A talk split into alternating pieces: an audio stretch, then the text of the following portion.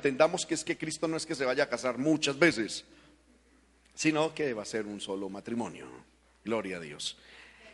Hermano, en muchos pasajes del Nuevo Testamento la relación entre Cristo y la iglesia ah, se revela mediante el uso de figuras del esposo y la esposa. Amén. Mm. Amén. Vamos a leer varios textos. Amén. Eh, Juan 3:29. Gloria al nombre del Señor. Juan capítulo 3, verso 29. Amén.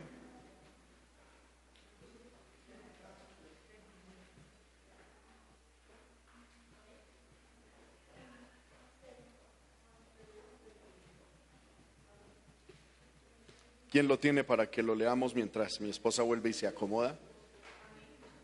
¿Qué dice, hermana?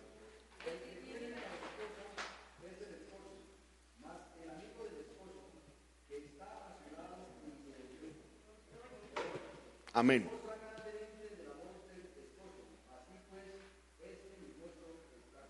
Amén. Según ese texto, ¿quién es el esposo? ¿Quién es la esposa? ¿Y quién sería el amigo? Porque el texto lo dice, volvámoslo a leer, ¿cierto?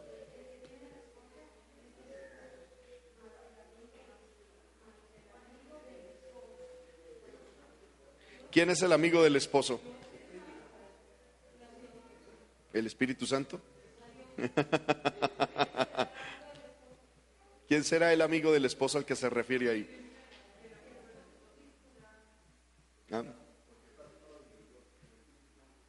El amigo del esposo es el pueblo de Israel, especialmente en este caso, eh, reflejado en, la persona de Juan el Bautista. ¿Sí? El pueblo de Israel es el amigo del esposo. Y ahorita vamos a mirar. Cuando estudiemos esto, usted va a entender de que va a decir, ah, claro. Amén. Pero ahí vemos que entre Cristo y la iglesia hay un amor místico. Amén. Y que hay una unión, un vínculo matrimonial. Romanos 7:4. Gloria al poderoso nombre de nuestro Dios. Romanos capítulo 7, verso 4. ¿Quién lo tiene? Romanos 7:4, hermana Dina.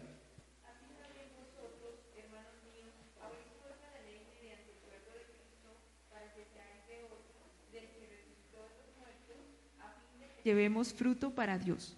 Amén. Nosotros somos de Cristo. Ahí se habla en términos de matrimonio. Amén. Hemos resucitado para ser de otro. Amén. Y gloria al nombre del Señor. Ese otro es Cristo. Segunda de Corintios 11.2.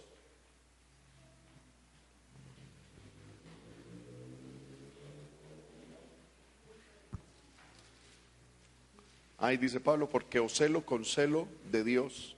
Amén. Porque os celo con celo de Dios, pues os he desposado con un solo esposo, para presentaros como una virgen pura a Cristo. Amén. Ahí encontramos que hemos sido desposados como iglesia con un solo esposo, el cual es Cristo. Amén. Eh, leamos Efesios 5, 25 al 33. Efesios 5, 25 al 33. Maridos, amad a vuestras mujeres, así como Cristo amó a la iglesia y se entregó a sí mismo por ella, para santificarla, haciéndola habiéndola purificado en el lavamiento del agua por la palabra, a fin de presentársela a sí mismo como una iglesia gloriosa, que no tuviese mancha ni arruga ni cosa semejante, sino que fuese santa y sin mancha.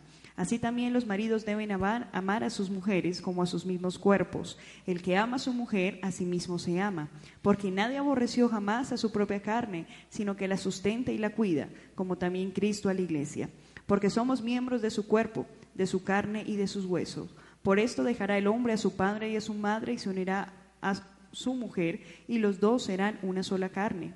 Grande es este misterio, mas yo digo esto respecto de Cristo y de la iglesia. Por lo demás, cada uno de vosotros ame también a su mujer como a sí mismo y la mujer respete a su marido. Amén. Ahí tenemos, hermano, eh, la relación vinculante entre Cristo y la iglesia, que Cristo es el marido, la iglesia es la esposa y eh, en, en- en la medida en que la esposa respeta eh, más bien, en la medida en que la iglesia respeta a Cristo y Cristo ama a la iglesia, eh, ese mismo ejemplo debemos tomar nosotros en nuestros matrimonios. Amén. Gloria al nombre del Señor. Y Apocalipsis eh, 19, 7 y 8. Apocalipsis 19, cap- capítulo 19, versos 7 y 8. Gocémonos y alegrémonos. Demos, démosle gloria, porque han llegado las bodas del Cordero y su esposa se ha preparado. Y a ella se le ha concedido que se vista de lino fino, limpio y resplandeciente, porque el lino fino es las acciones justas de los santos. Amén. Y hay otra cita que no la vamos a leer por lo extenso, en Apocalipsis del capítulo 21 al capítulo 22. Entonces, pues, por lo extenso, hermano, no, no lo vamos a, a leer. Lo cierto es que miramos que hay una relación entre Cristo y la iglesia. Y esa relación se muestra, se revela mediante el uso, vuelvo y repito, de la figura vinculante del esposo y de la esposa. Amén. Mm, lo primero que quiero, hermano, de pronto ayudarles a entender es que la iglesia como tal no es la novia de Cristo. La Biblia no lo enseña. Mm, Ya les voy a decir por qué ese término llegó al cristianismo. Lo que la Biblia habla es que la iglesia es la desposada de Cristo. Primer razón por la cual la, la novia no es, la iglesia no es la novia. Porque en el concepto judío no existe el término noviazgo, o en la Biblia no existe el término noviazgo, el concepto noviazgo como tal no existe. Mm, en la Biblia está la palabra novia, y ya se las voy a mostrar, pero se llama novia a la mujer cuando está arreglada ya para venir al altar. ¿Me estoy haciendo entender? Es decir, a la hermana cuando se viste bíblicamente, o sea, ya en nuestro mundo le decimos Julanito y Julanita son novios, amén, y están en, una, en un tiempo de oración. Bueno, amén. Pero bíblicamente eso no existe. Eh, lo que bíblicamente existe es el compromiso matrimonial, que es el desposorio. Amén. Ese, ese, esa es la, la, eh, el compromiso real para Dios.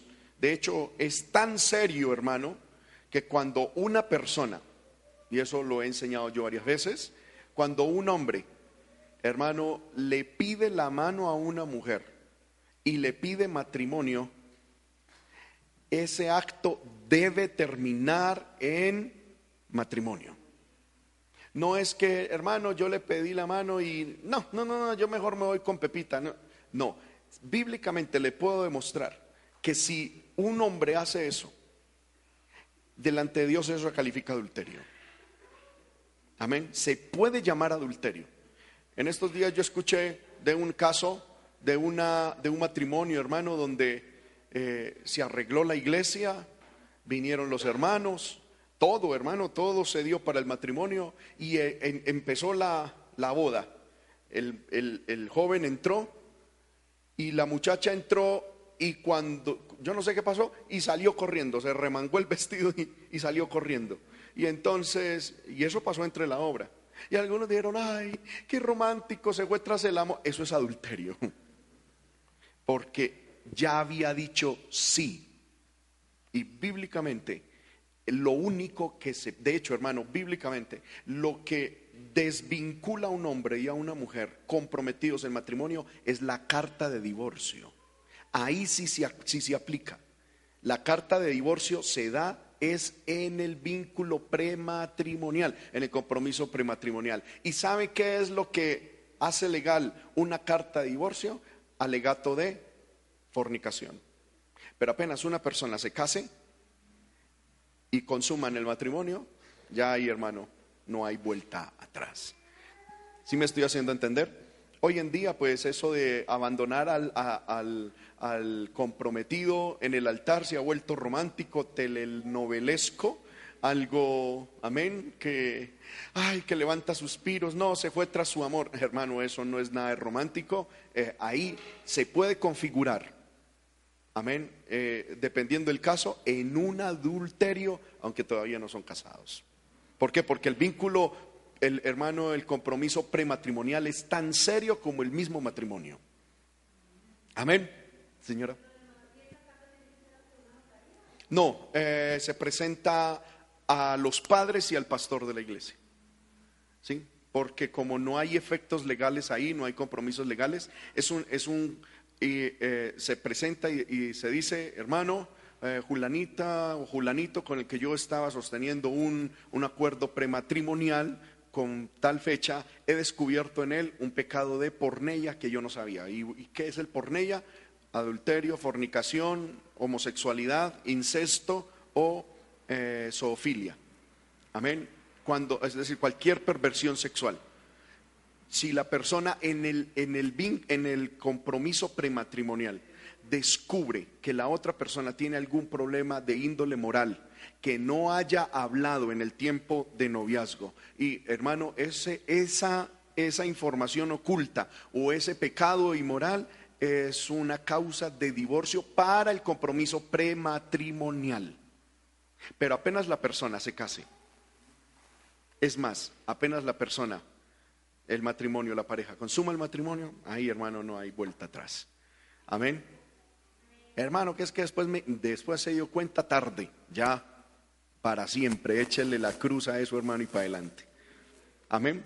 Mm, eh, eh, y dos ejemplos, bueno, aunque no es el tema de esta enseñanza, dos ejemplos tenemos en la Biblia. Porque, por ejemplo, yo he escuchado, hermano, cantidad de pastores que aprueban el divorcio refiriéndose a Dios, a Jehová con Israel. Ah, y dicen, pero es que Dios en el Antiguo Testamento le dio carta de divorcio a su esposa Israel. Israel nunca fue esposa de Dios, era la desposada. Pero por cuanto ella se fue tras otros dioses, Él le dio carta de divorcio. ¿Sí me hago entender? Y ahí es cuando ya la iglesia es la desposada del Cordero. Y mientras vivamos en santidad seremos la, hermano, la Virgen pura para esperar a nuestro Señor, a nuestro marido que es Cristo. El segundo ejemplo es María y José. María le quería dar, eh, corrijo, José le quería dar una carta de divorcio a María. ¿Por qué? Porque María resultó en embarazo no de él, pero todavía no se habían casado. Amén.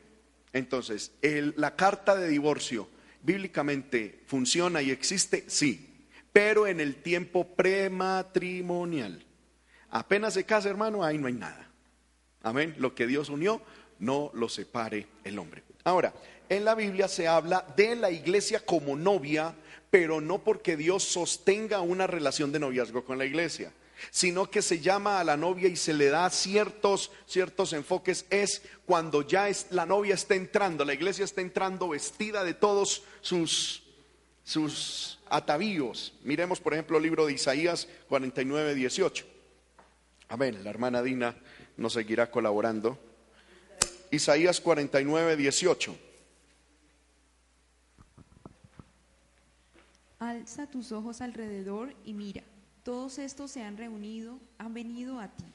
Vivo yo, dice Jehová, que de todos, como de vestidura de honra, serás vestida, y de ellos serás ceñida como novia. Amén.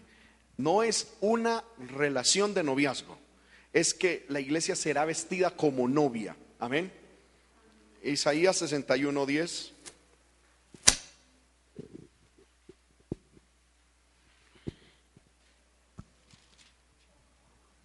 En gran manera me gozaré en Jehová, mi alma se alegrará en mi Dios, porque me vistió con vestiduras de salvación, me rodeó de manto de justicia, como a novio me atavió y como a novia adornada con sus joyas. Amén. Entonces ahí tenemos, la iglesia eh, será eh, novia, pero en el sentido de que estará ataviada, preparada para el día de la boda. Gloria al nombre del Señor. Pero mientras llega ese momento, la iglesia es la desposada del Cordero. Amén. Es la comprometida del Cordero. Y en este, en este estado de compromiso, la iglesia puede caer en fornicación, puede caer en adulterio, puede caer en homosexualidad espiritual. Amén. mm, algún día yo di una enseñanza aquí sobre eso. Uno puede caer en fornicación eh, espiritual, en adulterio espiritual, en homosexualidad espiritual. Amén. Gloria al nombre del Señor. Y todos estos pecados, hermano, hay que tenerlos muy presentes para, hermano, mantenernos puros delante de Dios. ¿Cuándo una iglesia cae en fornicación espiritual? Amén. Muy bien.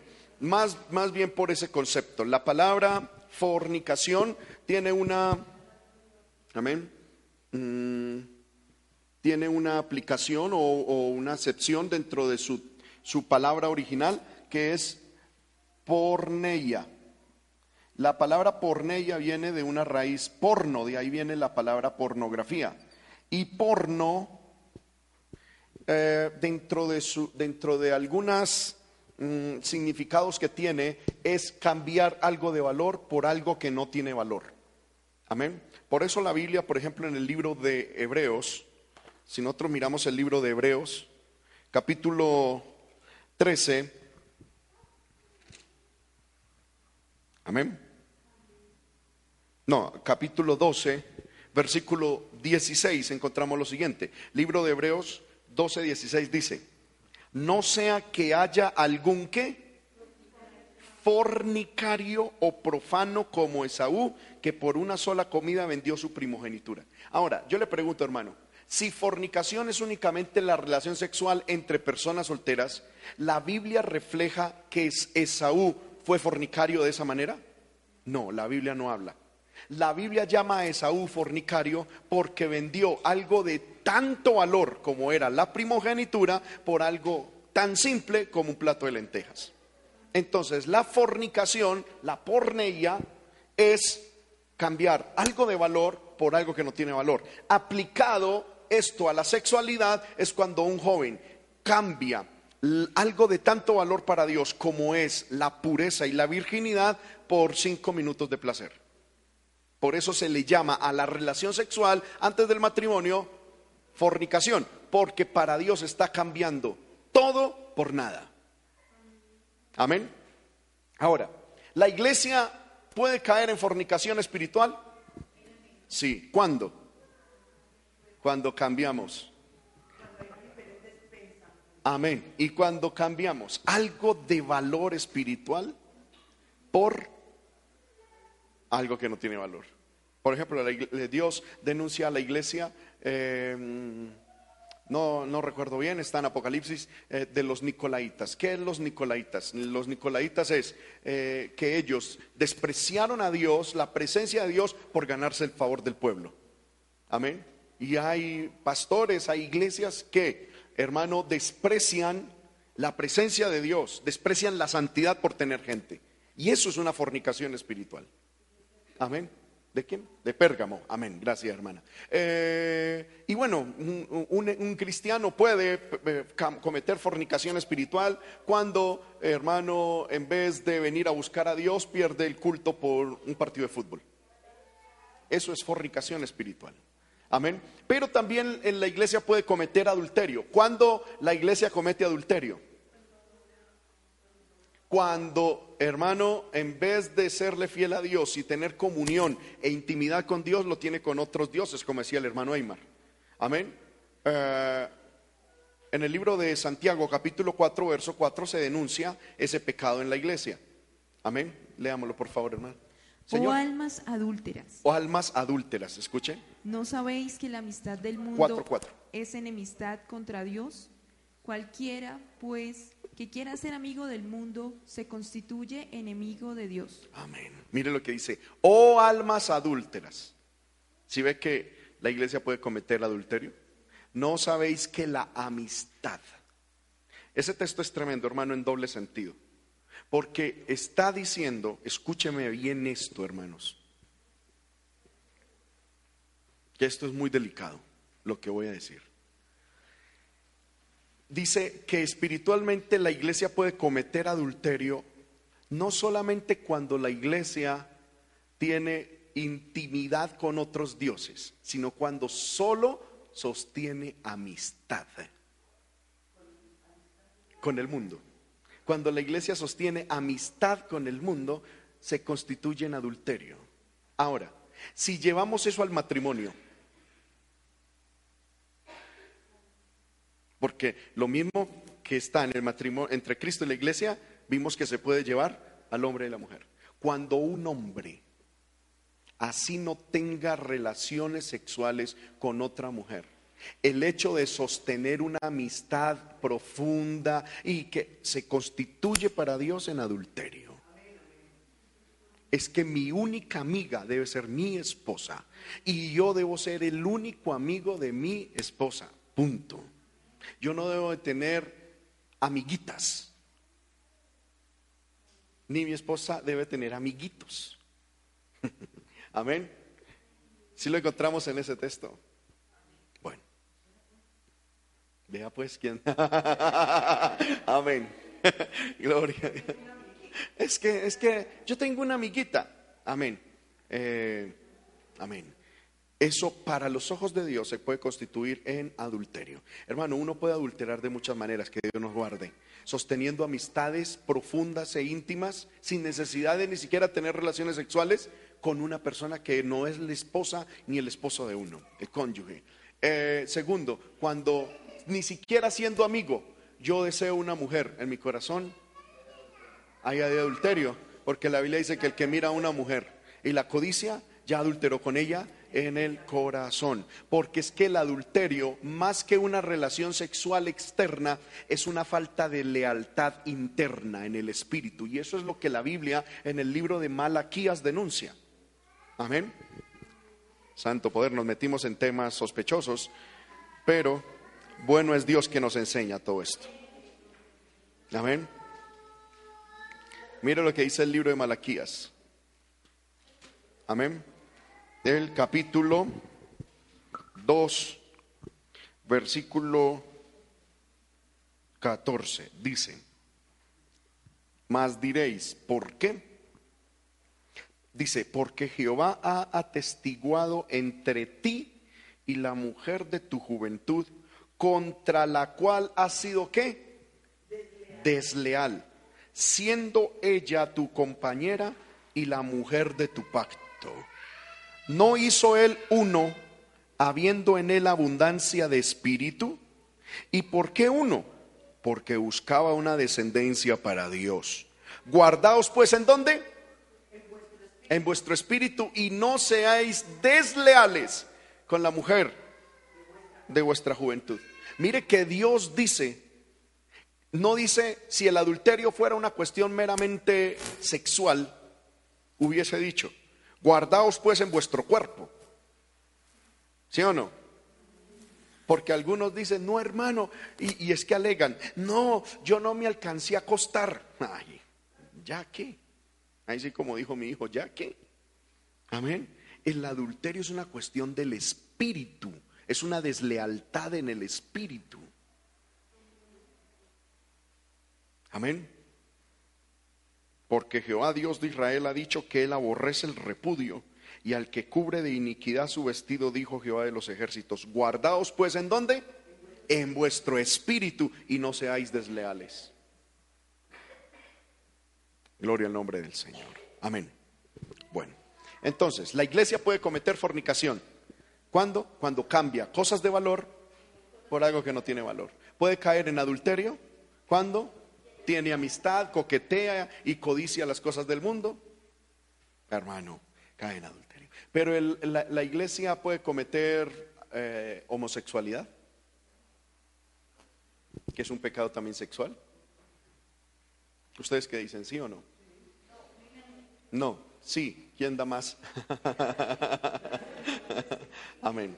La iglesia puede caer en pecados de homosexualidad. Y eso es lo que más se ve hoy en día.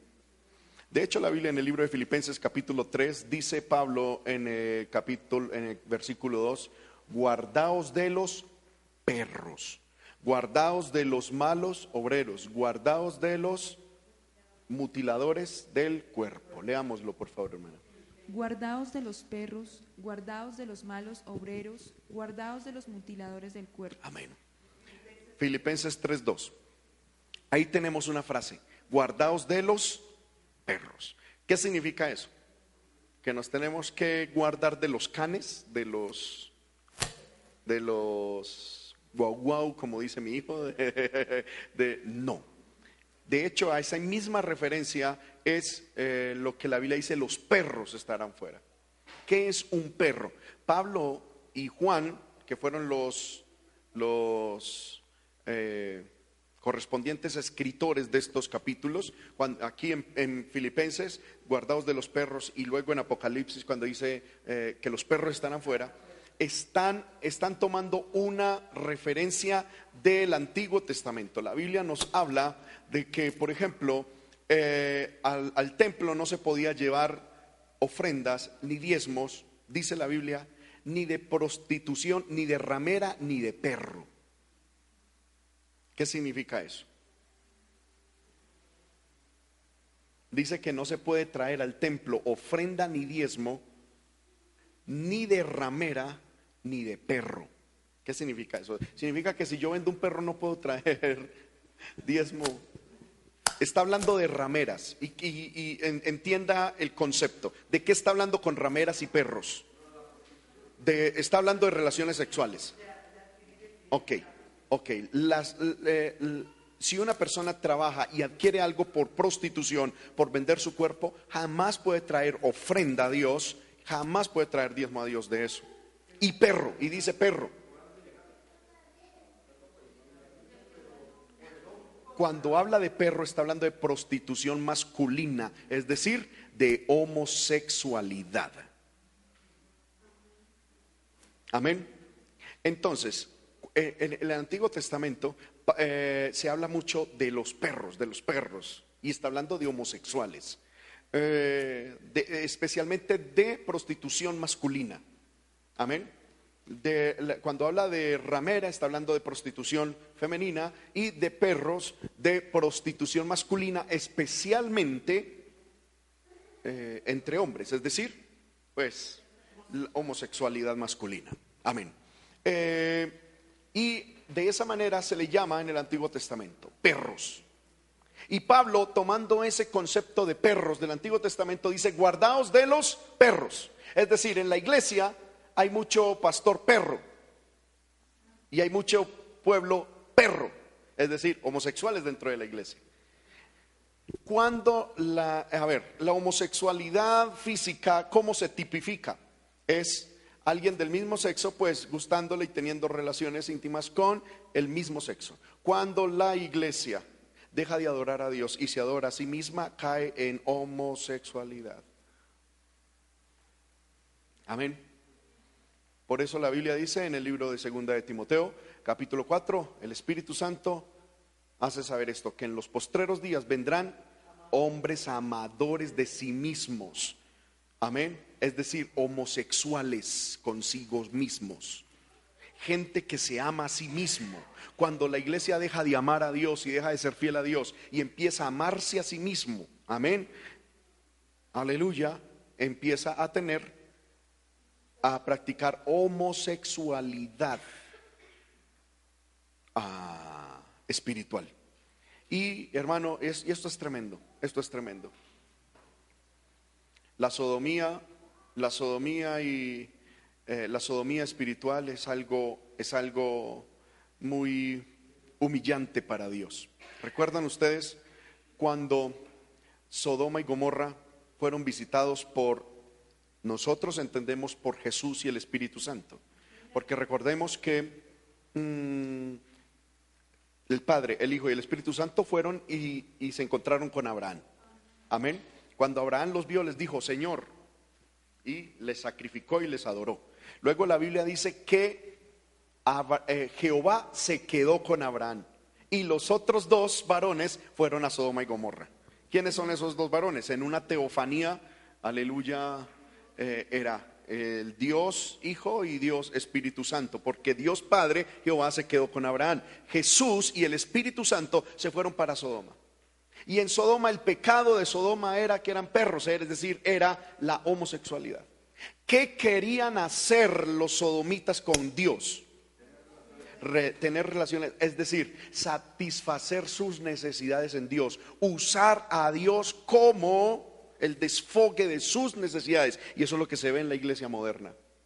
Utilizamos a Dios, como nos amamos a nosotros mismos tanto, utilizamos a Dios para nuestros propios deleites, para nuestras propias caprichos. Y eso, por eso la iglesia hoy en día es una iglesia homosexual espiritualmente. Amén, una perversión. Eso del evangelio de la prosperidad, el evangelio de la riqueza, el evangelio, hermano, donde no se predica la santidad, la abnegación, el servicio a Dios, la entrega, todo el todo evangelio que no hable de la cruz, del sacrificio, de vivir en santidad, es un evangelio homosexual. Amén, donde levanta y exalta al ser humano y utilizan a Dios para él para lograr esos placeres personales. Que Dios nos ayude, hermano. Amén. ¿Qué le tocó hacer Dios en, en- en Sodoma y Gomorra? Cegarles. Vaya usted, háblele a un cristiano de esos homosexuales espirituales, a ver si entienden. No entienden. Su entendimiento ha sido cegado por Dios mismo, porque a Dios se respeta, hermano. Amén. Amén. Dios, Dios les entenebrece la mente. Eh, eh, en, en estos días alguien me contó que por aquí en Sogamoso están poniendo unas pantallas gigantes por ahí y que están evangelizando. Ay, hermano, tan bueno que evangelicen. Y yo digo, Señor amado, eso no, no porque nos creamos los únicos. Yo sé que Dios se ha reservado siete mil rodillas que no se doblan ante Baal. Entre esas podemos decir para la gloria de Dios. Parte de la obra del movimiento misionero mundial es una obra que no se ha doblado ante Satanás, ante Baal. Por eso debemos predicar, porque hermano joven, persona que coja una doctrina de esas, difícilmente sale de ahí. Amén. ¿Por qué? Porque Dios mismo, como les enseñan a ser homosexuales espirituales, sé que esto es fuerte. Amén. Dios mismo les ciega la visión, no pueden ver, no pueden entender. Que Dios nos ayude. Amén. Muy bien, estábamos hablando de esto, hermano, porque decimos que la iglesia es la desposada del Cordero. Y va a llegar el tiempo en el cual, pues, eh, la esposa, que es la iglesia, se va a, a casar. Amén. Con nuestro Señor Jesucristo. En el traslado de la iglesia, Cristo aparece como esposo para tomar a su esposa para sí mismo. Eso es lo que tenemos ahí como definición. ¿Qué es la definición de la boda del Cordero? Es Cristo apareciendo como esposo para tomar a su esposa para sí mismo, para que la relación que fue prometida pueda consumarse y los dos puedan llegar a ser uno. Juan 17, 21 al 26. Juan 17, 21 al 26. para que todos sean uno, como tú, oh Padre, en mí y yo en ti, que también ellos sean uno en nosotros, para que el mundo crea que tú me enviaste. La gloria que me diste, yo les he dado, para que sean uno, así como nosotros somos uno. Yo en ellos y tú en mí, para que sean perfectos en unidad, para que el mundo conozca que tú me enviaste y que los has amado a ellos como también a mí me has amado. Amén.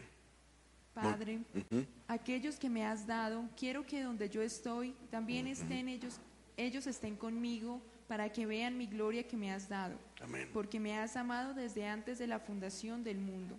Padre justo, el mundo no te ha conocido, pero yo te he conocido, y estos han conocido que tú me enviaste. Y les he dado a conocer tu nombre, y lo daré a conocer aún, para que el amor con que me has amado esté en ellos y yo en ellos. Amén. Dejémoslo hasta ahí. Amén. Ahí, ahí vemos que el propósito de Dios es de, de- de Jesús ser uno con la iglesia. Uno con la iglesia. Amén. Y Apocalipsis 22, 22 17. Apocalipsis 22, 17.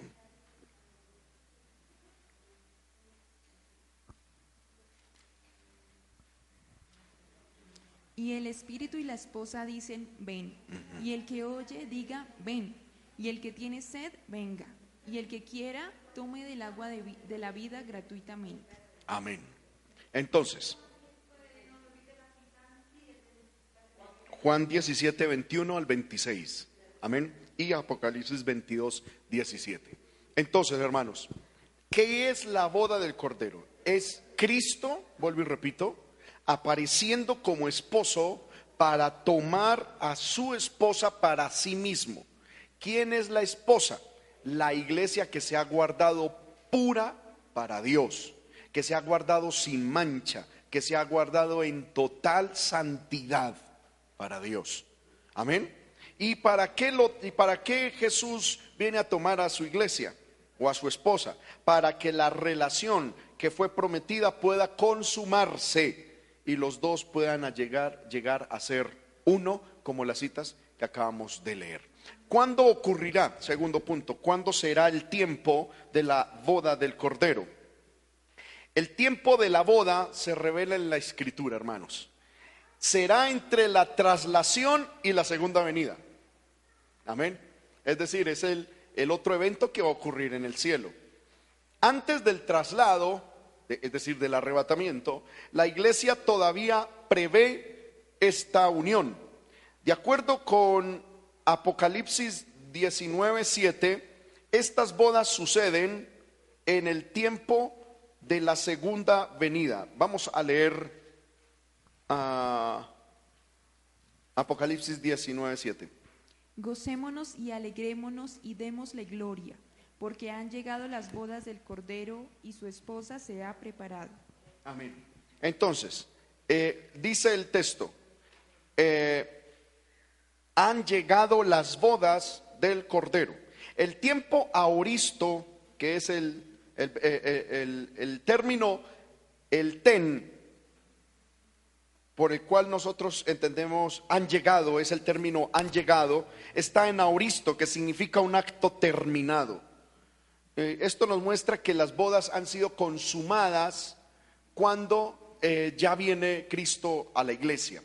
Sin embargo, hermanos, yo les digo, eh, a- algunos, como se lo aclaré en la clase pasada, algunos dicen que en el cielo primero es el tribunal de Cristo y que luego la boda del Cordero.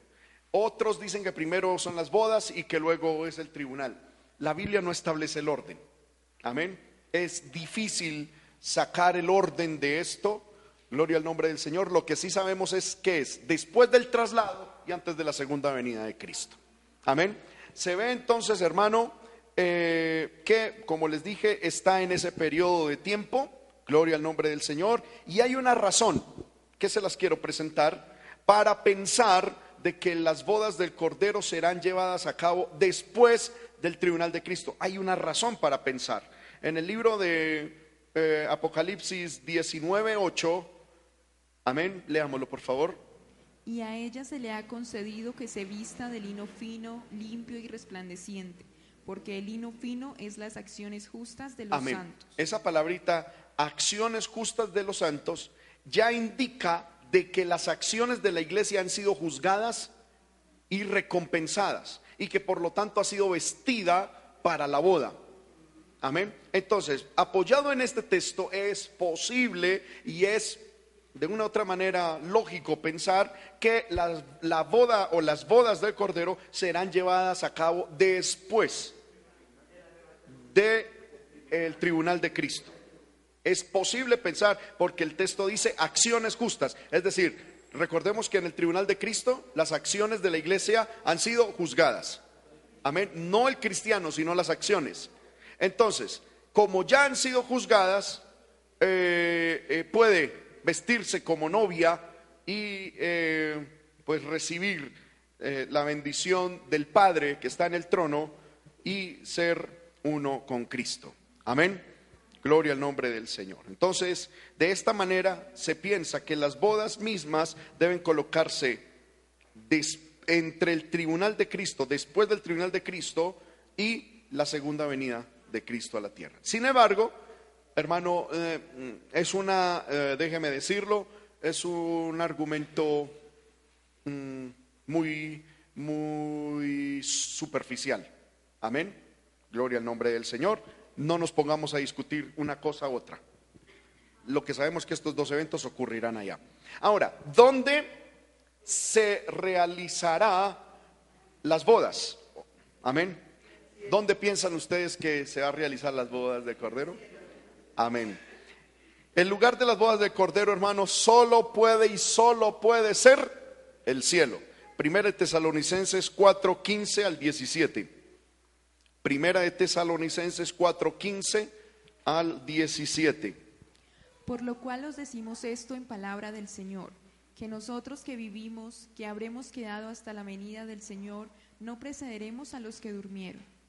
Porque el Señor mismo con voz de mando, con voz de arcángel y con trompeta de Dios descenderá del cielo, y los muertos en Cristo resucitarán primero. Luego nosotros los que vivimos, los que hayamos quedado, seremos arrebatados juntamente con ellos en las nubes para recibir al Señor en el aire, y así estaremos siempre con el Señor. Amén. Entonces dice, estaremos siempre con el Señor. Por cuanto estas se supone y pensamos siguen al tribunal de Cristo y es desde el aire que la iglesia viene cuando el Señor regrese, las bodas deben de tener un lugar o deben de tener lugar en el cielo. No hay otro el lugar adecuado para este evento celestial. Amén. Filipenses 3:20, miremos qué, qué nos dice la palabra del Señor. Mas nuestra ciudadanía está en los cielos, de donde también esperamos al Salvador, al Señor Jesucristo. Amén. Nuestra ciudad- ciudadanía está en los cielos, de donde esperamos a nuestro Señor Jesucristo. Amén. Ahora, ¿quiénes serán los participantes de la boda o de las bodas del Cordero? Amén. Las bodas del Cordero, hermanos, son un evento que evidentemente envuelven solamente a Cristo y a la iglesia. Amén. En relación con esto, sería necesario distinguir entre las bodas, y ahí dice aclaración, es necesario distinguir entre las bodas del Cordero y la cena de las bodas. Porque una cosa es la boda y otra cosa es la recepción, ¿cierto? Muy bien. Las bodas del Cordero o la boda del Cordero es un evento que tiene relación particular con la iglesia y sucede en el cielo, como ya lo, lo hemos visto. Amén. La cena de las bodas es un, e- es un evento que envuelve a Israel. ¿Y dónde se realiza la, la, la cena? En la tierra. Amén. Gloria al nombre del Señor. Amén. Ajá. Sí, amén. Amén. El, el- milenio, el milenio inicia con la recepción, con la cena de, de, amén, con la cena de las bodas. Entonces, las, las bodas, amén, hablemoslo así, hermano, como que es más fácil, ya estamos acostumbrados. Las bodas del Cordero, ¿dónde se van a realizar? En el cielo. ¿Y dónde se va a realizar la cena? En la tierra. ¿Por qué se va a realizar en la tierra? Porque Dios va a envolver en esa cena a Israel. Amén. En Mateo capítulo 22, amén. Libro de Mateo, capítulo 22, encontramos la parábola de la fiesta de bodas. Vamos a leer, amén. Gloria al poderoso nombre de Dios. Mateo 22, del 1 al 14. Dice, lo voy a leer yo para detenerme en algunos punticos que quiero eh, enfatizar. Respondiendo Jesús les volvió a hablar en parábolas diciendo, el reino de los cielos es semejante a un rey que hizo fiesta de bodas a su hijo y envió a sus siervos a llamar a los convidados a las bodas, mas estos no quisieron venir. Volvió a enviar a otros siervos diciendo, decida a los convidados, he aquí he preparado mi comida, mis toros, animales engordados, han sido muertos y todo está dispuesto, venid a las bodas. Mas ellos sin hacer caso se fueron, uno a su labranza, otro a sus negocios y otro tomando a los siervos los afrentaron y los mataron. Al oírlo el rey se enojó y enviando sus ejércitos destruyó a aquellos homicidas y quemó su ciudad. Entonces dijo a sus siervos, las bodas a la verdad están preparadas, mas los que fueron convidados no eran dignos. Id pues a las salidas de los caminos y llamad a la boda a cuantos halléis. Y saliendo los siervos por los caminos juntaron a todos los que hallaron, juntamente malos y buenos, y las bodas fueron llenas de convidados. Y entró el rey para ver a los convidados y vio allí un hombre que no estaba vestido de boda. Y le dijo, amigo, ¿cómo entraste aquí sin estar vestido de boda? Mas él enmudeció. Entonces el rey dijo a los que le servían, atadle de manos, de pies y de manos, y echadle en las tinieblas de afuera, porque allí será, eh, allí será el, lloro, el lloro y el crujir de dientes, porque muchos son los llamados y pocos los escogidos.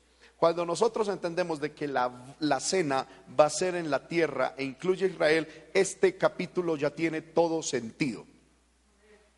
Amén. Porque hermano, si no entendemos eso, la pregunta es, ¿cómo así? Y entonces, cuando la Biblia dice que se metió uno sin estar vestido, ¿y cómo se le puede colar a Jesús a alguien en, en el arrebatamiento? ¿Será? No, es imposible que a Jesús se le, se le cuele alguien en el arrebatamiento. Está hablando de que cuando Cristo venga a dar la cena en la tierra, hermano, se va a, se va a convidar es decir, Cristo ya tiene invitado a sus convidados. ¿Quiénes son sus convidados especiales? El pueblo de Israel. Y el pueblo de Israel, ¿qué ha hecho todos estos tiempos? Versículo 5. Ellos sin hacer caso se fueron, unos a su labranza, otros a sus negocios y otros tomando a sus siervos los afrentaron y los mataron. ¿Quién, ¿Quiénes han hecho eso? Tristemente el pueblo de Israel. Amén. Y entonces, al oír el rey, pues se enojó y entonces ya que el pueblo de Israel como nación no quiso ah, entrar y aceptar la invitación de Dios para participar en las bodas, en la cena más bien de las bodas del Cordero, entonces en, la, en esa reunión amplió, amén, que eso después lo vamos a mirar en este curso, amplió la invitación para que todas las naciones que estén en el milenio participen. Amén de la cena de las bodas del Cordero. Amén. Mateo 25, del 1 al 13, encontramos otra parábola que también, hermano, nos enseña esto. Y esto, hermano, es poderosísimo. Eh, bueno, que Dios nos ayude. Yo no quiero sembrar confusión en muchos de ustedes, mm, pero pues hermano, a ver qué hacemos. Pues la palabra es la palabra y, Amén. Que Dios nos ayude. Yo le ruego a Dios que Dios nos ayude. Eh, leamos a Mateo 25 del 1 al 13. Entonces el reino de los cielos será semejante a diez vírgenes que tomando sus lámparas salieron a recibir al esposo. Cinco de ellas eran prudentes y cinco insensatas. Las insensatas, tomando sus lámparas, no tomaron consigo aceite, mas las prudentes tomaron aceite en sus vasijas juntamente con sus lámparas. Y tardándose el esposo, cabecearon todas y se durmieron. Y a medianoche se oyó un clamor, he aquí viene el esposo, salida a recibirle. Entonces todas aquellas vírgenes se levantaron y arreglaron sus lámparas. Y las insensatas dijeron a las prudentes, dadnos de vuestro aceite para que nuestras lámparas, eh, porque nuestras lámparas se apagan. Mas las prudentes respondieron diciendo, para que no os falte a nosotras y a vosotras, id más bien a los que venden y comprad para vosotras mismas. Pero mientras ellas iban a comprar, vino el esposo y las que estaban preparadas entraron con él a las bodas y se cerró la puerta. Después vinieron también las otras vírgenes diciendo, Señor, Señor, ábrenos. Mas él respondiendo dijo, de cierto os digo que no os conozco. Velad pues, porque no sabéis el día ni la hora en que el Hijo del Hombre ha de venir. Amén. La famosa y nunca bien interpretada eh, parábola de la vírgenes. Amén. Solamente lo digo con muchísimo respeto. Solamente un par de veces he escuchado una predicación con una correcta interpretación de esta parábola. ¿Por qué? Porque a nosotros nos dicen que nosotros tenemos que ser como las vírgenes prudentes. ¿Sí o no? Que tenemos que tener aceite. Amén, para recibir al esposo. Y aquí hay una confusión, porque o somos vírgenes prudentes que están esperando al esposo o somos la esposa?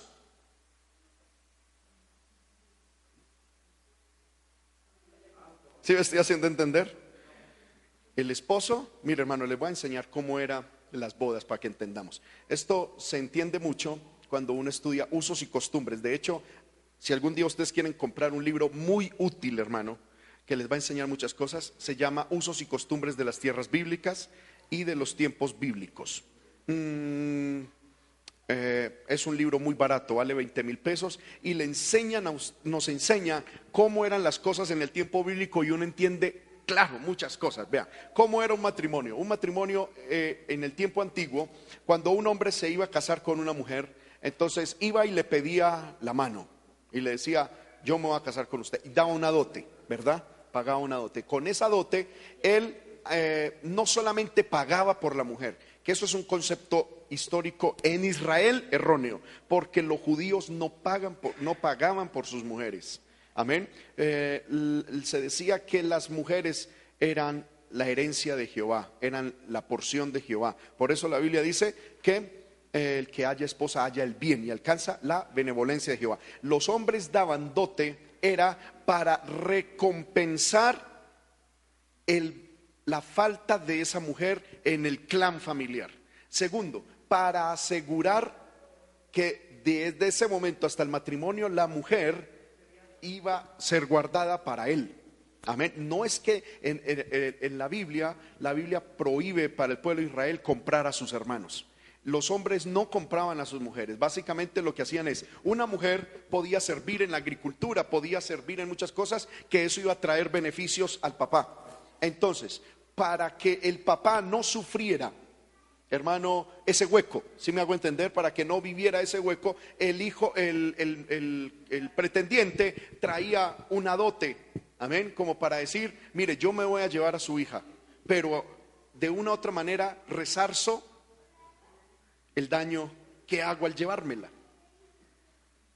Amén. Eso es algo muy bonito, hermano. Esto también era muy útil, porque el que se quería casar no podía ser pobre. tenía que ser trabajador y tenía que tener recursos. Es decir, cuando una muchacha eh, era pretendida por un muchacho y él iba y pagaba la dote y daba la dote, ella sabía, este muchacho por lo menos de hambre no nos morimos. O sea, tiene, amén, es trabajador, hermano, es una persona que, que, que me va a sacar de casa, me va a honrar, me va a dar posición, ¿verdad? Va a suplir mis necesidades y es tan responsable que hasta la falencia que queda en mi casa debido a mi partida, Él la cubre. Es algo en sí mismo muy bonito. el pago del dote en el tiempo, en el tiempo bíblico en Israel, porque no se, no se vive en otras culturas, en otras culturas sí se compraba la mujer, la mujer era un objeto de pertenencia masculina, no así en la Biblia. Amén. Hoy se está celebrando el Día Mundial de la Mujer, que Hermano, pues no les voy a decir nada porque yo como, iglesia no celebramos el Día de la Mujer. ¿Por qué? Primera razón. Porque hermano, yo les voy a decir con todo respeto, ustedes no hicieron nada para ser mujeres, como yo tampoco hice nada para ser hombre.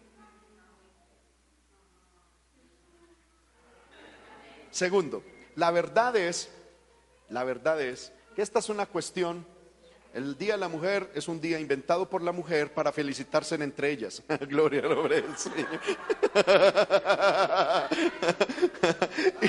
y, para, no, yo en la mañana le traje un ramo de flores, pero como institución no estoy de acuerdo que la iglesia celebre el Día de la Mujer, porque no, hermano, es que no tiene sentido en sí mismo. A ver, es como que a mí me, me celebren un día porque soy hombre. ¿Y es que acaso yo elegí ser hombre? No. ¿Usted, ¿Usted eligió ser mujer? No. Ahora, esa cuestión del Día de la Mujer es una cuestión más cultural, política y ya va comercial. Y hoy en día, yo pienso, hermano, que tenemos que tener mucho cuidado con esto, porque tiene un altísimo grado político con esto de la liberación femenina. Que, hermano, sin ser machistas, porque la Biblia nos prohíbe a nosotros los hombres de Dios ser machistas. Pero, hermano, Hermano, no hay coronavirus más terrible en esta sociedad que el feminismo. Créame, hermano. Con mucho amor y mucho respeto se lo digo. Amén. Eh, la Biblia prohíbe el machismo. Y es más, la Biblia establece que en Cristo el hombre es igual a la mujer, la mujer igual al hombre en todo. Amén. Y pero hermano, eh, eh, en estas cuestiones, hermano, tenemos que tener mucho, mucho, mucho cuidado. Bueno, amén. Sin embargo, el que lo quiera celebrar, vuelvo y repito, yo le traje a mi esposa a manera particular. Amén. Un ramo de flores, mis hijos también, y amén. Listo. Gloria al Señor. Pero yo pienso que como iglesia, esa celebración, y más que todo en el ámbito político en el que estamos, más que todo por eso. Como institución, nos deberíamos abstener de celebrar, como institución, la iglesia, celebrar el Día de la Mujer. Porque hermano, está cogiendo, está, amén, cogiendo, un, eh, eh, eh, tomando unas dimensiones espeluznantes, antibíblicas, totalmente contrarias al diseño de Dios, esto de la liberación femenina. Amén. Que yo pienso ninguna mujer de Dios debe apoyar. Amén, hermanos. La Biblia establece que la mujer no es propiedad del marido. No lo es, no es la esclava del marido. No, no es. La mujer tiene un rol, el hombre tiene otro rol y los dos son importantes e igual de valiosos delante de Dios. Amén. Por ahí un día alguien me dijo, la Biblia es machista. Y yo le dije, ¿sabía usted que en los primeros tiempos de la historia cristiana persiguieron a cristianos porque no aprobaban el sistema de patriarcado que había en muchos tiempos, sino que predicaban la Biblia y la Biblia establece, hermano, la hegemonía del hombre y de la mujer. Y una de las grandes bendiciones que trajo la reforma fue poner el orden de las cosas entre hombres y mujeres. Dios bendiga la reforma, hermano. Yo, yo siempre digo que Martín Lutero se esté allá, hermano, disfrutando en el paraíso. Amén. Porque después del apóstol Pablo, qué bendición el que trajo ese hombre. Amén. Nosotros los cristianos debemos aprender mucho sobre la reforma. Amén. La reforma fue una de las más grandes bendiciones que Dios permitió a la hermano, a la, a la raza humana. Gloria al nombre del Señor. Si no, si no les gusta leer mucho sobre la reforma, y eh, les invito a que busquen en internet eh, las conferencias que dicta el doctor César Vidal sobre la reforma. Y ahí, hermanos, se volverán ustedes unos, unos duchos. Amén. Me gustaría que leyeran, pero sé que también hay veces el tiempo es, es corto. Pero hermano, mm, la reforma fue algo especial. Amén. ¿En qué vamos? Ok, en la parábola de las diez vírgenes, hermanos. Si la, mire, le voy a decir cómo era el matrimonio. Entonces, el hombre llegaba y decía, nos casamos en tres meses. Como en ese tiempo pues no era tan exacto el tiempo, no había un calendario, podían decir, eh, nos casamos el, eh, el, tercer día después de, de menguante. Amén. Y se avisaba y el tiempo era lejano, el tiempo era muy lejano, se ponía fechas lejanas para que gente de, de, de, lugares distantes pudiesen venir a la ceremonia. La fiesta duraba siete días. Amén. El matrimonio duraba siete días. Amén. Amén. Amén. Entonces, los hermanos que se van a casar este año tomen ejemplo. Gloria al nombre del Señor. No, no, es broma. Amén. Y entonces, no, pero es que, no, mejor no, porque es que hermano, eh, en ese tiempo sí, el matrimonio duraba siete días, pero es que eran los invitados los que llevaban la comida, eran los que llevaban... Entonces, Ojalá durara una horita, duren una hora. Amén. Gloria al nombre del Señor. Entonces, entonces, ¿qué, qué pasaba, hermano? Eh, entonces, la esposa estaba en, en la casa donde generalmente iban a convivir ya en matrimonio. Amén. Y entonces, como ella no sabía, no había WhatsApp, no había celular, no había formas de comunicarse, ella pues no sabía cuándo iba a llegar el marido y ella decía, bueno, él, le decía, eh, nos, casamos, por ejemplo, el, tercer día después de Meguante, pero hmm, quién sabe y cómo se va a listar para estar lista para el momento exacto. Entonces, ¿qué amigos de la novia y amigos del novio se repartían por el camino por donde el marido iba a venir. Amén. Y entonces empezaba el WhatsApp antiguo. Amén. Cuando salía el, entonces, ahí va el esposo, o, o, le hacían señas a otro, y entonces el otro le decía, el otro le decía al otro, el otro le decía al otro, y entonces la novia decía, a organizarme. Amén. Entonces, eh, en esta parábola, las vírgenes son las personas que están anunciando que el esposo viene. Si nosotros decimos que la iglesia somos las diez vírgenes, ¿quién es la novia? ¿O será que era la misma novia la que se avisaba a sí misma? No, hay una contradicción. Por eso les digo que hay eh, eh, la, la, nunca bien interpretada parábola de las, de las diez vírgenes. Amén. Hay muchas formas, hermano, de poder entender esto. Mm. Amén, estaban preparadas. Eh, amén, cinco insensatas, pero eh, hermano, lo que quiero decir es que inevitablemente no es la iglesia. Amén. Amén.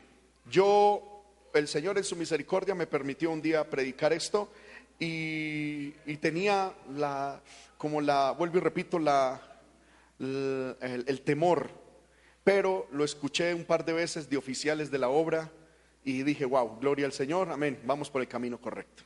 Yo puedo, hermano, pensar de que este mensaje más que para la iglesia es para los pastores. Los pastores somos amigos de la iglesia y amigos del novio. Que le estamos avisando a la iglesia, ahí viene el esposo, salida a recibirle. Amén. Eh, es necesario, hermano, que entendamos todas estas cuestiones. La cena se va a llevar a cabo en la tierra, no en el cielo. Gloria al nombre del Señor. Amén. Muy bien. Y hay más textos, hermano, pues que podemos leer. Eh, leemos en todas estas citas que Israel, de hecho, hermano, también se puede decir que esas, que esas vírgenes puede ser el mismo pueblo de Israel. Porque la Biblia dice que Israel es la higuera, amén, en la cual se cumple Israel es el, el, el, el reloj profético de Dios. Y casi que Jesús le está mandando también un mensaje a Israel diciendo, ustedes deben estar listos, no solamente con su vida anunciando la venida del Mesías por el cumplimiento, sino ustedes mismos alistándose para que entren a las bodas. Amén. De hecho, la principal interpretación y la verdadera es que el pueblo de Israel son las diez vírgenes. Amén. Que hay muchos que se están dando por desentendidos, no entienden, y aunque están desentendidos, cumplen la función de avisar al mundo que Cristo ya está a las puertas. Porque el pueblo de Israel anuncia, amén, que Cristo viene, que Cristo está a las puertas, entre otras cosas, hermano. Yo mandé hoy en la mañana un video al grupo, no sé si alguno lo vio. Hermano, el 20 de enero de este año descubrieron en Israel un río nuevo que nadie había descubierto en el desierto. Hermano, Israel, un, un país más pequeño que Boyacá, lleva más de, hermano, más de cinco mil años de establecido y nadie había visto ese río. Lo más tremendo es que es un río en pleno desierto. Amén. Que fluye y fluye y fluye y fluye. Gloria al nombre del Señor. Eh, y todo esto, hermanos, son indicativos de promesas bíblicas, porque la Biblia dice que para el tiempo del milenio el desierto de Israel florecerá. De hecho, en estos momentos el desierto de Israel ha florecido. Así los judíos no crean en Cristo y así estén desapercibidos y sus lámparas no tengan aceite. Ellos están avisando de que Cristo ya está a las puertas, pero ellos no entrarán a la fiesta ni a las bodas. Entonces lo que podemos decir es que el pueblo de Israel debe estar listo. Hermano, eso de las, de las, de las vírgenes no realmente no es aplicado a la iglesia, es aplicado al pueblo de Israel. Y en una interpretación un poquito más particular, las vírgenes podemos ser los pastores que somos amigos del novio y de la novia y que debemos estar avisando. Amén. ¿Cuántos alabamos el nombre de Cristo? Ok. Israel, hermano, no está esperando las bodas. Israel está esperando la cena. Amén. Está esperando el regreso de Cristo, del esposo y de la esposa, las fiestas de la boda o cena que está localizada en la tierra. Amén. La cena nupcial entonces llega a ser el cuadro parabólico de toda la era milenaria, a la cual Israel será invitado durante el periodo de tribulación. Invitación que muchos rechazarán y por lo tanto serán echados fuera y que muchos aceptarán y serán recibidos en ella. Es decir, la verdadera y genuina invitación de Dios a Israel a participar de las bodas, de las, a, participar en la cena de la boda, es en la gran tribulación. Aunque, hermano, para, participar los judíos de ser de, de las bodas es ahora. Por eso es que tiene esa doble referencia a la interpretación de las, de las vírgenes. ¿Me estoy haciendo entender con esto? Los pastores anunciamos tanto a Israel como a la iglesia que Cristo viene. Y la iglesia que se aperciba recibe a Cristo. Y el judío que reciba a Cristo entra a las bodas. Amén. Pero en la gran tribulación, Dios le hará al pueblo de Israel que se queda la invitación a la cena.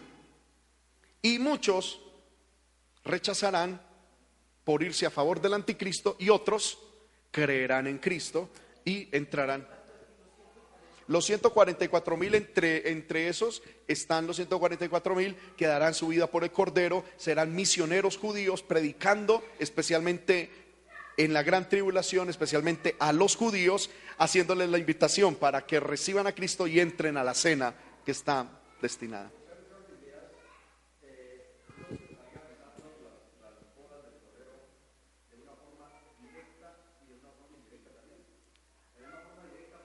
¿Las bodas o la cena? Amén. Ok.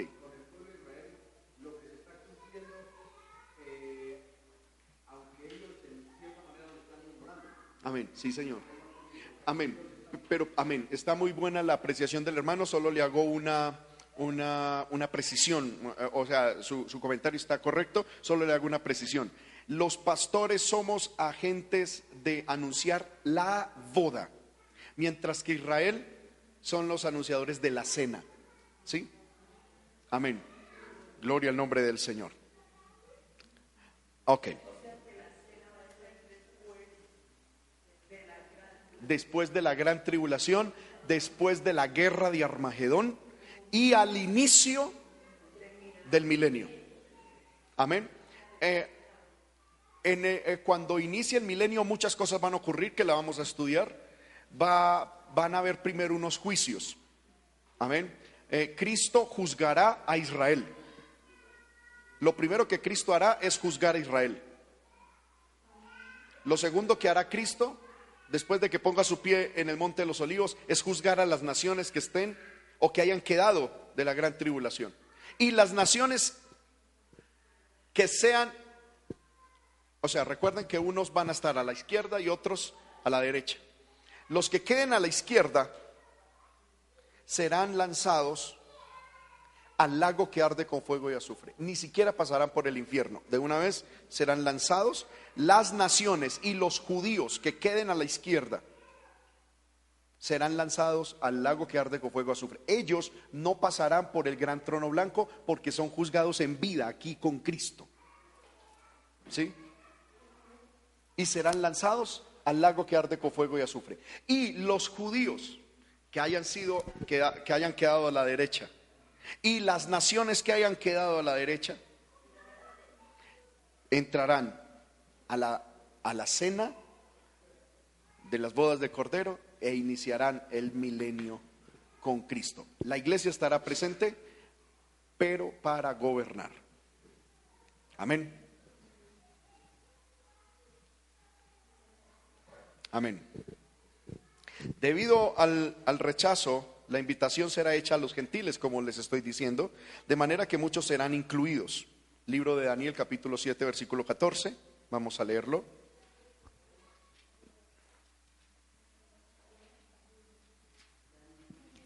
Daniel 7:14. Y le fue dado dominio, gloria y reino para que todos los pueblos, naciones y lenguas le sirvieran su dominio es dominio eterno que nunca pasará y su reino uno que no será destruido. Amén. Isaías 55:5.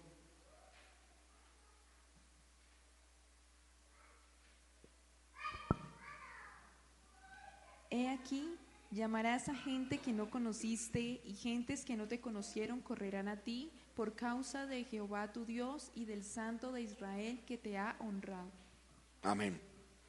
Bueno, hermanos, Israel en la segunda venida del Señor estará preparando, es, corrijo, estará esperando que el esposo venga de la ceremonia nupcial para invitarlo a esa cena en la cual él presentará su esposa a sus amigos. Entonces recuerdan lo que estudiamos en el libro de Juan, capítulo 3, donde Juan el Bautista dice que eh, el esposo, la esposa es del esposo y el esposo de la esposa y el amigo se goza de ver eso. ¿Quién es el amigo? Es el pueblo de Israel. Amén. Eh, el pueblo de Israel eh, va a entender que, es decir, ahí se entenderá todo, hermano, que ellos fueron escogidos por Dios para traer la simiente del Hijo de Dios al mundo, traer la ley, el testimonio, de traer la fe al mundo, pero que ellos eran un instrumento para algo superior que era la iglesia que ellos pudieron ser parte de la iglesia creyendo en Cristo, pero que haberlo rechazado, pues se auto eh, se autoexcluyeron y pero que ahora se gozan de ver de que su amigo, amén, eh, se casa con su amiga, la iglesia, porque la iglesia es eterna amiga de Israel.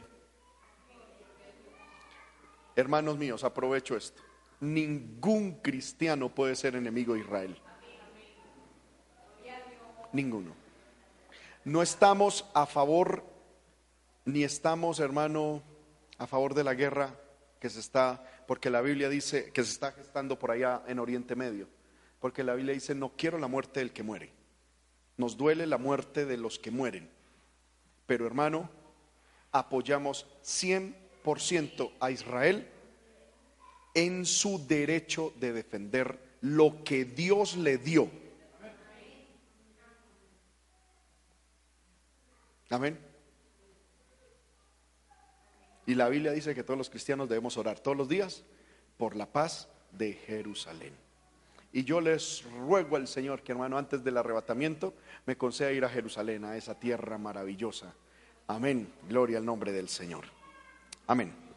Entonces, hermano, en relación con el anuncio de Apocalipsis 19:9, donde dice bienaventurados los que son llamados a la cena de las bodas del Cordero, puesto que el texto griego no hace distinción entre la cena de las bodas y la fiesta de las bodas, sino que usa la misma palabra para ambas. Y ya que la cena de las bodas se usa insistentemente en relación con Israel en la tierra, sería mejor considerar las bodas del Cordero como aquel evento en el cielo en que la iglesia se une eternamente a Cristo y la fiesta de las bodas o la cena como el milenio, al cual los israelitas y los gentiles están invitados y que se realiza en la tierra. Tiempo durante el cual el esposo es honrado, es decir, Cristo es honrado en la tierra, tiempo durante el cual también el esposo es honrado por la presentación de la esposa, es decir, la iglesia, a sus amigos que están reunidos allí.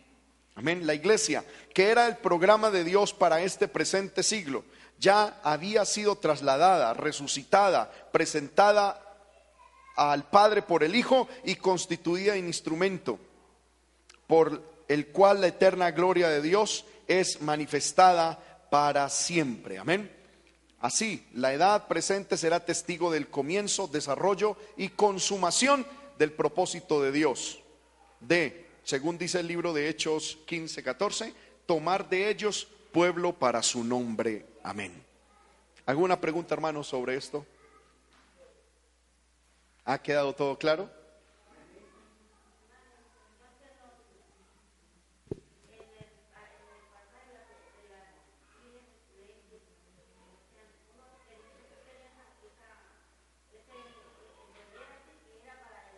Amén.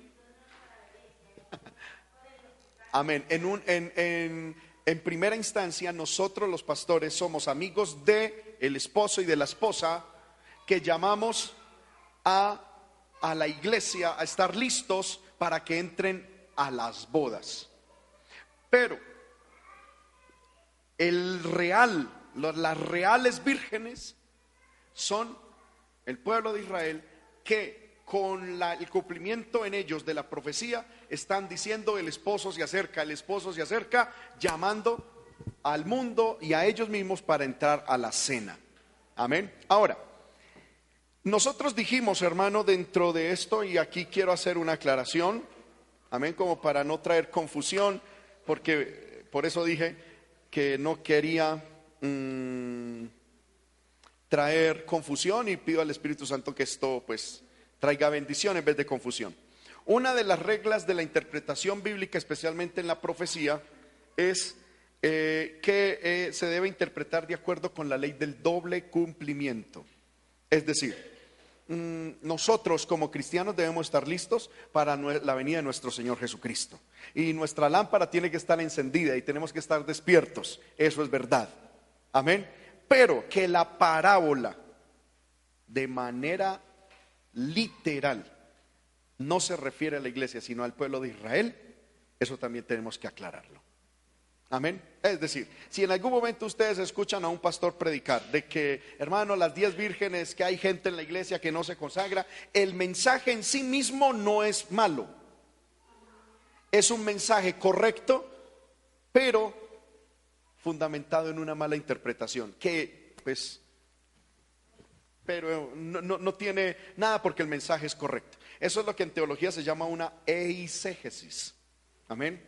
Mm, nosotros los pastores debemos procurar eh, hacer una correcta exégesis. Exégesis. Exégesis. ¿Qué es exégesis? Amén. Es extraer el mensaje que dice el texto eso cuando estemos estudiando hermenéutica, si algún día el Señor nos permite estudiarlo, pues eh, lo estudiaremos. La exégesis es sacar el mensaje correcto, es decir y entender lo que dice el texto. Amén. Y hay otra forma que es el eisegesis. Amén. Que es decir un mensaje correcto pero no fundamentado en una correcta interpretación. Amén. Les voy a explicar. ¿Cómo puede alguien dar un mensaje correcto fundamentado en una mala interpretación? Porque ya tiene buena doctrina. Eso es lo que yo siempre he dicho, hermano.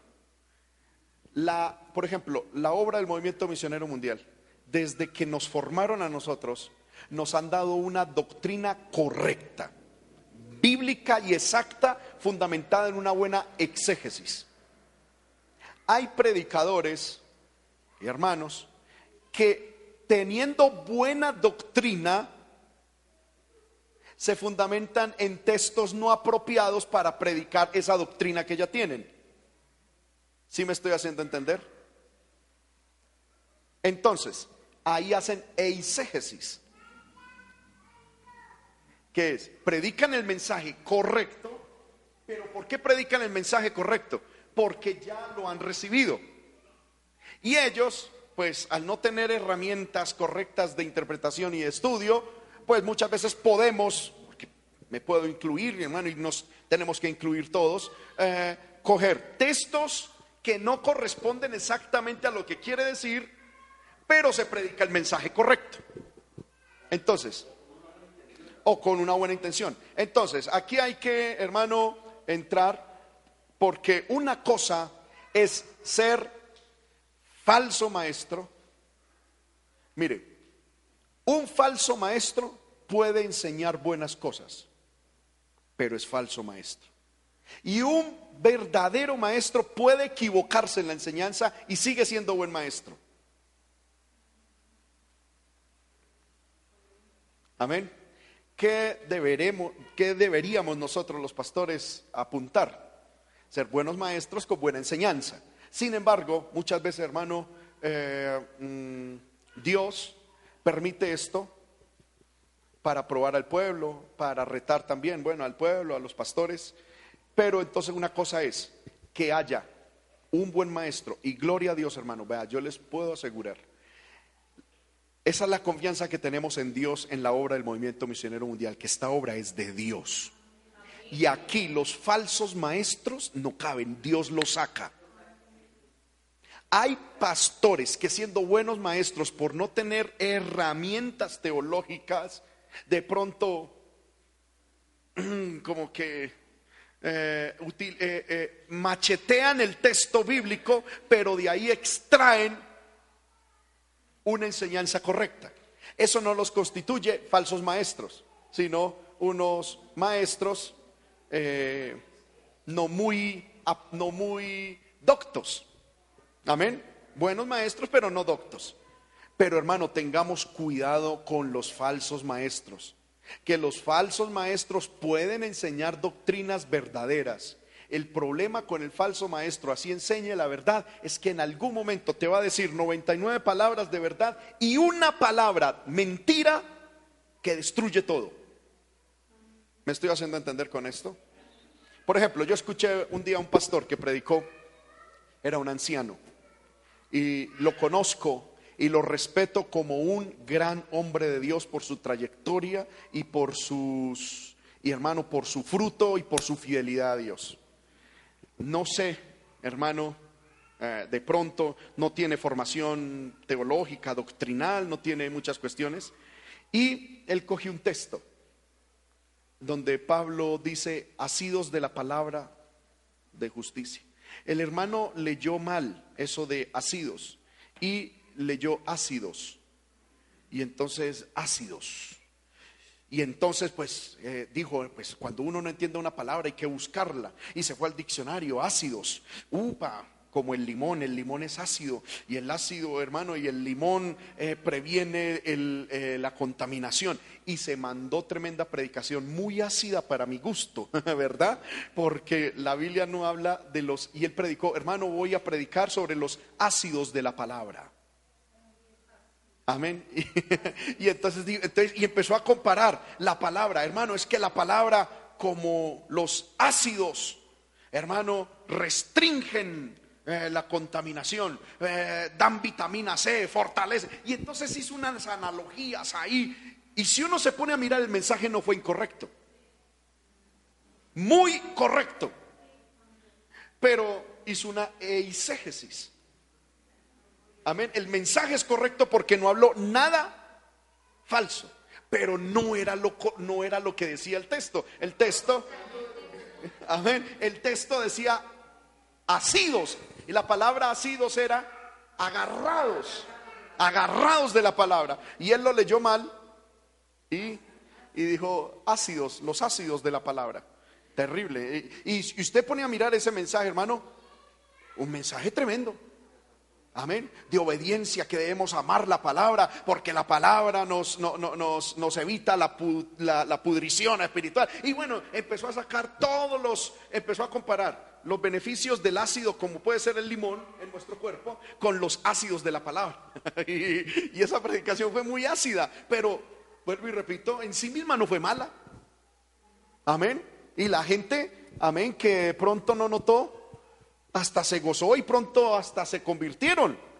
Pero es una exégesis, no es. Amén. Es como otro pastor que ustedes han escuchado, el hermano Humberto Henao eh, mencionó eso un día, de un pastor que eh, habló sobre Nalbardo, el burro de Abraham, ¿verdad?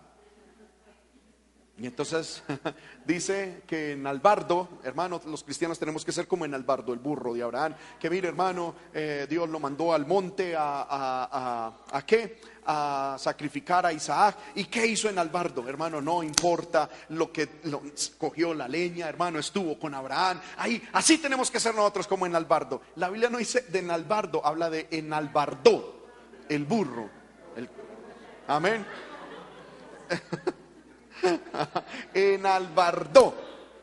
Y si usted se pone, y si usted se pone a mirar, hermano, el mensaje no fue correcto. Fue un mensaje correcto. Nos llamó a la obediencia, a la humildad, que los cristianos debemos ser como el burro en Albardo, el burro de Abraham. Humildes, sencillos, obedientes, dejándonos guiar por el Señor. Y el mensaje no es malo, no es incorrecto. Amén. Pero no, no lo extrajo correctamente de la palabra. Amén. Entonces, los predicadores tenemos que dar el mensaje correcto y, y obtenerlo de manera correcta. Por eso Pablo le dice a Timoteo que Timoteo debía trazar, ¿sí? Dice eh, eh, eh, que debía saber trazar las escrituras. ¿Qué significa trazar? Es decir, leerlas, interpretarlas, sacarles el mensaje y saber exponerlo. Amén, gloria al nombre del Señor. Y así muchos, yo escuché una predicación, hermano, también cuando, Señor amado, eso es una cuestión que yo no sabía si llorar. Uy, porque es que el que lo predicó era una eminencia, hermano, pero yo no sé qué le pasó, se les fue las, las de caminar, como se dice por ahí. Porque cogió un texto de Hechos cuando dice que Pablo, eh, en el libro de Hechos 28, cuando dice que Pablo, eh, en, el en el naufragio de Pablo, dice que Pablo llegó a, una, a cierta isla. Y dice la Biblia, y los naturales los trataron no con poca hospitalidad. Y entonces ese pastor se agarró esa palabrita, los naturales. Hermano, es que los naturales, eh, hay naturales espirituales y carnales. Y es que los naturales no tratan con hospitalidad. Porque es que lo, y empezó a darle, cuando la Biblia dice que los naturales se refiere a los autóctonos, a la gente nativa, a los habitantes de ahí, pero él lo tomó por otra parte, dijo es que los naturales, Padre del cielo, naturalmente pues fue difícil escuchar esa predicación, pero el mensaje en sí mismo no fue malo. ¿Sí? Pero totalmente equivocado, es decir, qué pifiada se pegó. Amén. Entonces, hermano, por eso esto de predicar es una cosa muy seria, muy seria, muy seria. Amén. Porque uno puede coger cualquier texto y la verdad, yo lo digo con mucha, mucho respeto, la verdad es que uno como predicador puede coger cualquier cosa y decir cualquier cosa. Y el 99% de las ovejitas se comen ese pasto. Se lo digo con mucho respeto. Amén. Y algunos hermanos, ay, qué bendición. Y más si nos ponen a danzar y nos ponen a llorar. Y, ¡ay, aleluya. Uy, qué bendición. Cuando, cuando después, ¿y qué fue lo que comió? Amén. No. Hay que tener mucho cuidado con eso, los que quieren servir al Señor. Amén. Los pastores que nos ven a través de los medios de comunicación, a trazar con legitimidad las sagradas escrituras. ¿Para qué? Para que formemos en el Señor personas que de verdad conozcan a Dios. Amén. ¿Alguna pregunta sobre esto, hermano, que sobre la boda del cordero o bodas del cordero o como lo quiera llamar? ¿Algo más? No, muy bien. Estemos de pie, hermanos. Démosle gracias al Señor.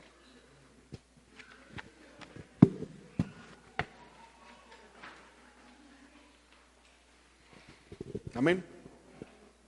Bendito Dios y Padre que estás en el cielo, te doy infinitas gracias por este tiempo de estudio que nos has permitido tener aquí en tu casa. Gracias por mis hermanos, Señor amado, que han aceptado esta invitación para recibir este consejo bíblico. Gracias, Señor, porque nos tienes preparado, Señor, en el cielo una fiesta, una boda, Señor amado. Señor, una celebración para aquellos que amamos y esperamos tu venida.